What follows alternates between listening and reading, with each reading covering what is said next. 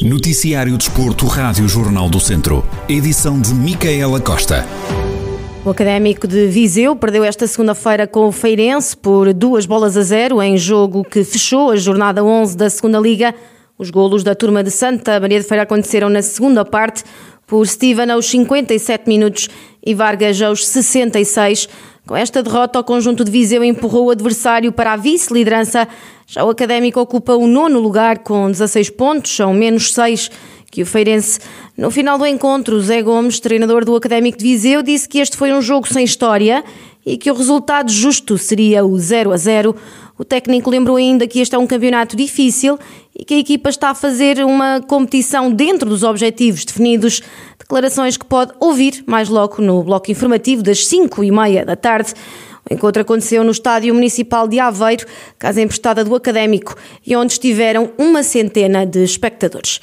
No futsal, terceira divisão, eh, o Viseu 2001B sumou a segunda derrota no campeonato na recepção Ocela em jogo da jornada 6 da Série C da terceira divisão. Os vizienses perderam por 7 a 4. Com este resultado, a turma de David Souza mantém os mesmos 9 pontos.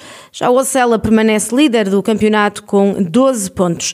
Ainda na mesma divisão, Série C, os gigantes de Mangualde somaram o segundo ponto no campeonato após o empate a dois golos frente ao Muselos. Já o São Martinho de Mouros visitou o terreno do Beira Rio, onde acabou por perder por 3 a 2. No handball masculino, segunda Divisão Nacional, Zona 2, a Academia de São Pedro do Sul venceu os marienses por 25-23 para fecharmos com o Campeonato de Portugal, trial 4x4. Rui Rocha foi o grande vencedor da segunda etapa da competição, realizada no último domingo em Liumil, no Conselho de Moimenta da Beira. Na classe Proto, António Silva, da equipa Canelas Pneus, continua invicto e reforçou a liderança nesta classe.